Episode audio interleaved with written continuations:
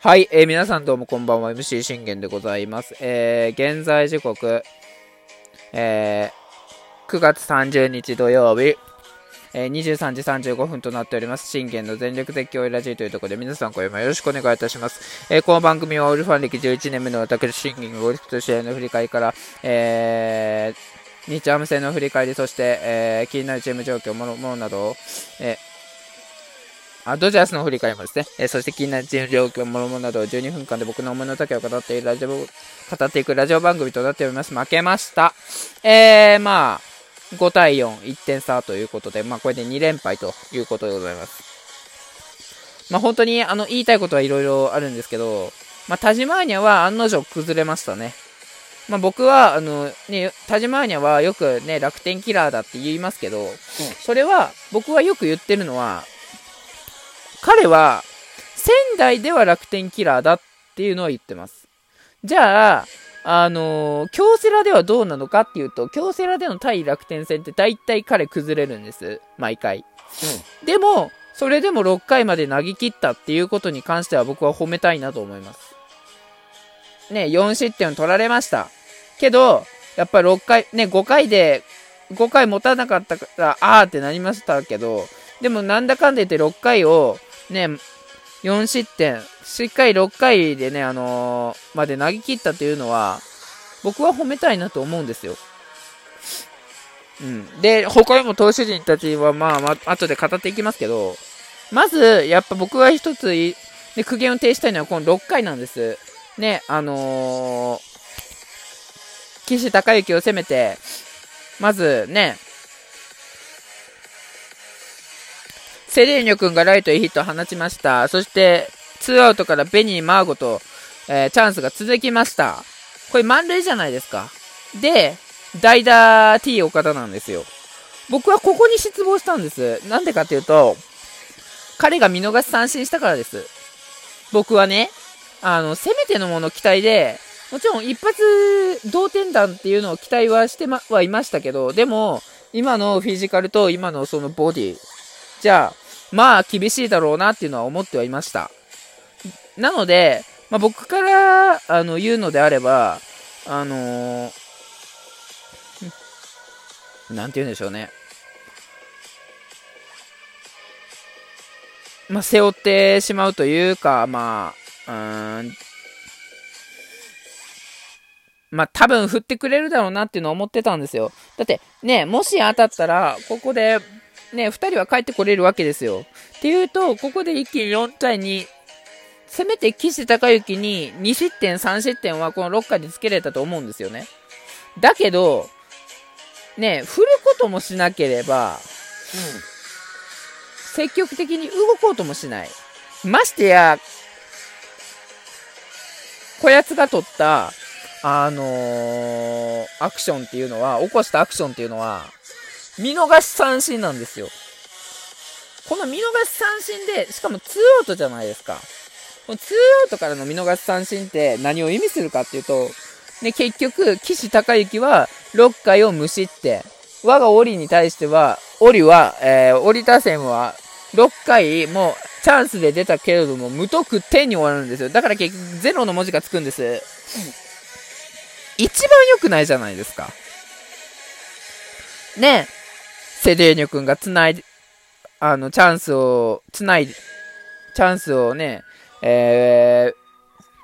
ー、捉え始めて、ベニーが繋いで、マーゴも繋いで満塁にしてくれたこのチャンス。ね ?T 岡田ですよ。決めなきゃダメでしょ。うん、僕ね、だからここは、僕 T 岡田じゃなくて、もう、ラオウでもよかったと思うんです、正直。まだラオウの方が望みはありましたよ。ラオウってこういう時に、ね、今シーズン、まあ、あ、れですけど、しっかりホームランは打ってくれるじゃないですか。後半し、後半にね、あやつよく打ってくれるでしょ？で、あのー、こういう時に一発同点打打ってくれる男じゃないですか。なら、ラオウと、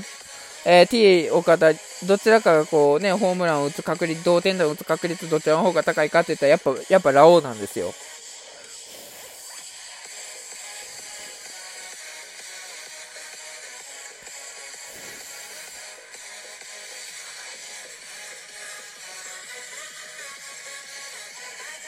うん。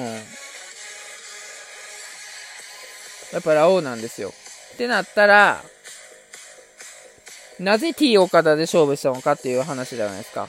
でもそう、ね、T 岡田もそうなんですけど、ね、ツーアウトでなんだからさ、危機感もっと持ってくれよっていう話なんです。うん。あのー、やっぱね、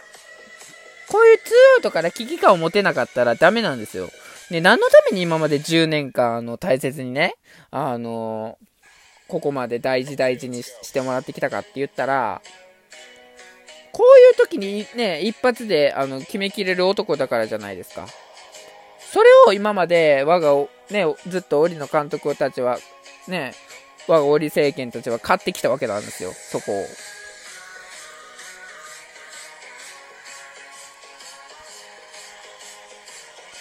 に、に、ね、7年前思い出してくださいよ。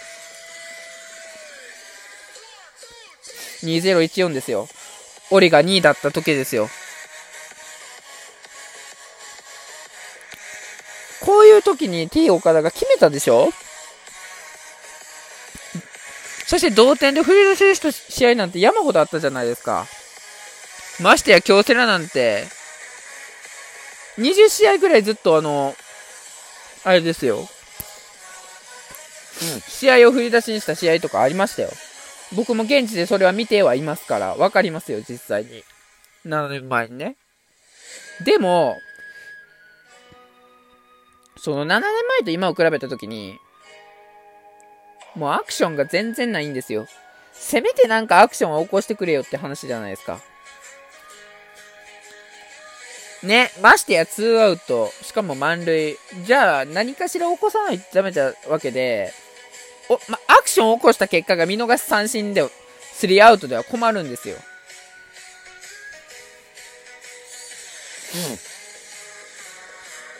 うん。だったらラオウで、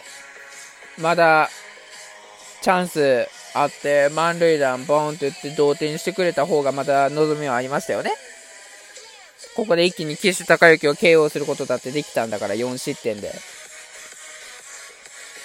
T 岡田出した瞬間これじゃないですか。結局無失点でしょ？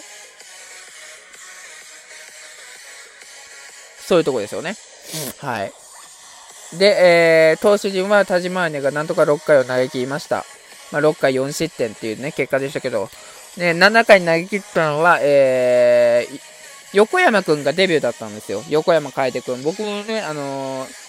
非常に注目はしてました。ずっとあの、横山くん上がってこねえかなと思って僕はずっと注目しました。なぜならば、あのー、あと4年後にもしかしたら中継ぎで期待できるなっていう、中継ぎの星になってくれるだろうと、僕は思ってたからです。えー、その横山くんなんですけど、まあね、ここ島にはね、支給を許したんですが、しっかり浅村とか、岡島武郎とかでね、勝負打者たちを、えー、抑え切って、結局この場を無失点に抑え切ったっていうのは、いい、あの、ね、デビュー戦になったかなと思います。しかもね、今、ホームラン争い、ホームラン争いのね、あの、浅村秀人を空振り三振に取るっていうのは、やはりここはね、僕は、あの、褒めたたえたいなと思うんですよ。ましてやね、この1イニング、これをね、やっぱそのホームラン王を争っているバッターを空振り三振できるっていうことは、本当大きいことだと思います。うん。やっぱそこが、あのー、勝負なわけであって、こういう勝負バッターに対して、そういうホームラン王争いをしている、重要な、あのー、バッターに対して、相手に対して、三振を取れるっていうのは、取れたっていうのは本当に今日は、いいね、あの、試みになりましたし、デビュー戦になったんじゃないかなと僕は思って思いました。うん。えー、8回に上がったのはワゲス。えー、その、ワゲスなんですけど、まあ、辰巳、えー、鈴木大地、小郷、3者連続奪三振。これが本来のワゲスなんですよ。もう今日は完璧でしたよね、ワゲスに至っては。もう何も言うことないです。ね。ただ僕が言うのは、今完全に信頼を失失いきってる状態で、まあ言うんですけど、うん、いつも今日の状態に近い状態を見せてくれと。今日の状態の近い投球を毎回、あのー、欠かさずにしてくれていれば、ね、それを選抜でもしてくれてたら、あのー、僕は何も言うことないんですよ。で、完全に信頼がね、もうずっと僕は信頼をもうあのー、信頼をね、あのー、信頼しきってる、信頼しきるって、ね、もうずっと信頼しきってるからなーっつって、あのー、もう、さらに期待大になるじゃないですか。それでこそ外国人衛星のね、階段っていうのが登れるんですよ。でもその投球できてないから外国人エースの階段に登れてないわけじゃないですか。うん、ね？今日みたいな、こういう完璧投球じゃなくてもいいんですよ。でも今日の投球に何かしら近い、ま、ね、別にフライ上げてもいいし、あの、ゴロで抑えきってもいいし、ね？